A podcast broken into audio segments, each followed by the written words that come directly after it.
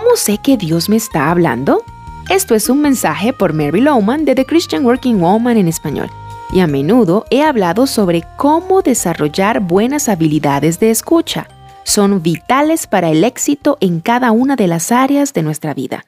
Por años me he esforzado en escuchar mejor, pues por naturaleza no soy muy buena para escuchar. Soy habladora, pero ahora soy mejor escucha, pues he logrado aplicar ciertas disciplinas para ayudarme. Cosas sencillas que todos podemos hacer para ser mejores escuchas. Créeme, cosecharás grandes beneficios al hacerlo. La gente ama a las personas que escuchan. Pero, ¿qué tal si escuchamos a Dios? ¿Has pensado en qué debes hacer para escuchar la voz de Dios?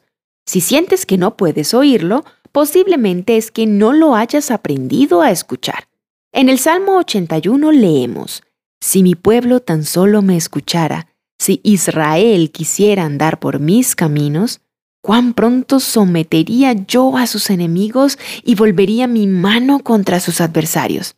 Y el salmista dice en el Salmo 85, Voy a escuchar lo que Dios el Señor dice. Él promete paz a su pueblo y a sus fieles, siempre y cuando no se vuelvan a la necedad.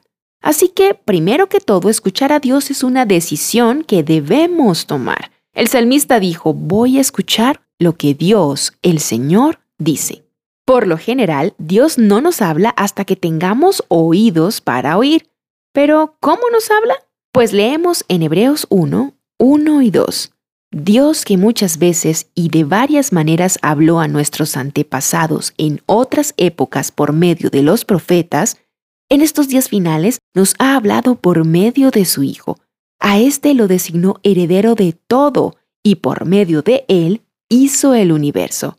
Luego en 1 de Timoteo 3 leemos, Toda la escritura es inspirada por Dios y útil para enseñar, para reprender, para corregir y para instruir en justicia, a fin de que el siervo de Dios esté enteramente capacitado para toda buena obra. Verás, Dios por lo general nos habla a través de su palabra escrita. Esto quiere decir que debemos sacar tiempo para leer su palabra con el único propósito de escuchar personalmente a Dios. Encuentro que a veces solo leo la Biblia porque debo hacerlo, pero eso no sirve de mucho.